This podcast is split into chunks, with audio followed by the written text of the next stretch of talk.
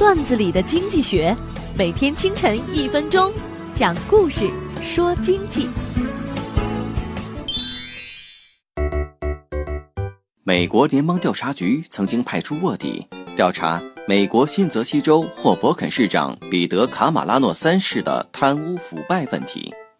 经过了几年的努力，联邦调查局终于掌握了他收受两万五千美元贿赂的证据。联邦调查局立即签署了逮捕令，派出三百多名特工抓捕了彼得·卡马拉诺三世。为了肃清新泽西州的贪污腐败行为，联邦调查局一共发动了四十四场专项反腐行动。彼得·卡马拉诺三世最后成了美国反贪的典型。联邦调查局将新泽西称作不是美国最腐败，也是最腐败之一的州。我们常说的一个词是“钻空子”，利用法律跟制度的缺陷赚取利润或者谋取官位。他们利用信息不完整跟不对称打制度与法律的擦边球，甚至破坏规则。为什么美国贪污两万五千美元都成了典型？根源在于制度跟法律的不断完善，管理的不断创新。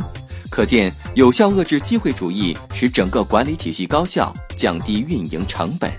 本栏目由财经榜中榜之路上说头条与上山微电台联合制作。我低头走过一路山岗，云冲向沉沦已久的沧桑。